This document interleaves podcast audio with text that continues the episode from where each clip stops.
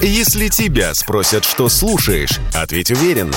Радио «Комсомольская правда».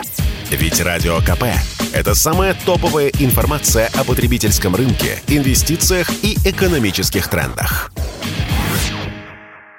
На 10-12% подорожало вино в розничной продаже за последние дни, и в течение года цена продолжит расти. В том числе и на российское, ведь 70% вин в этой категории изготавливается из импортного виноматериала. Оборудование, расходники также главным образом зарубежные. Своим прогнозом относительно дальнейшего роста цен на игристое, белое и красное с радио КП поделился винодел Дмитрий Казаченко целом будет до конца года где-то ну, порядка 25%. Импортное оно автоматически дорожает.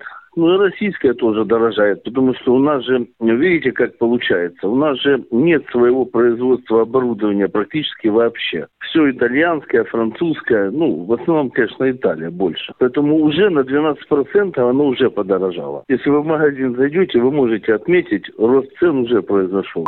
Помимо возможных трудностей с оборудованием, есть риск дефицита пробок. Изготавливают их в Испании и Португалии. Практически весь корковый дуб произрастает там. В условиях нарушенной логистики это может стать проблемой. Сейчас российские виноделы используют запасы, но уверяют, проблемы поставок в ближайшие месяцы будут решены. И без вина россияне точно не останутся. Об этом в интервью Радио КП сказал президент Союза виноградарей и виноделов России Леонид Попович. Мы работаем, виноград обрезаем, сейчас будем работать над урожаем. Как всегда, все как обычно. У нас все без изменений. Будем надеяться на большой урожай. И если будет большой урожай, то значит будет больше вина. И это вино будет, естественно, все на полках России. Наше предприятие в тех каких-то моментах, которые зависимы от импорта, там пробка, может, этикетка, там межли и так далее, сейчас ищут вариант, э, как это заместить, э, пока работают на запасах.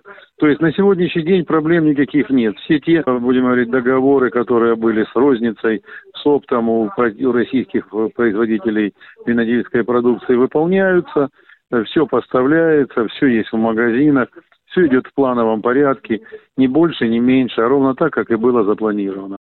Добавлю, на фоне санкций из России уходят крупные алкогольные производители. Так, компания Diageo объявила о приостановке экспорта. Это бренды Guinness, Смирнов, White Horse. Аналогичное заявление сделали крупнейшие пивоварни из Чехии, датская пивоваренная компания Карлсберг и нидерландский концерн Хайникен. Василий Кондрашов, Радио КП. Если тебя спросят, что слушаешь, ответь уверенно.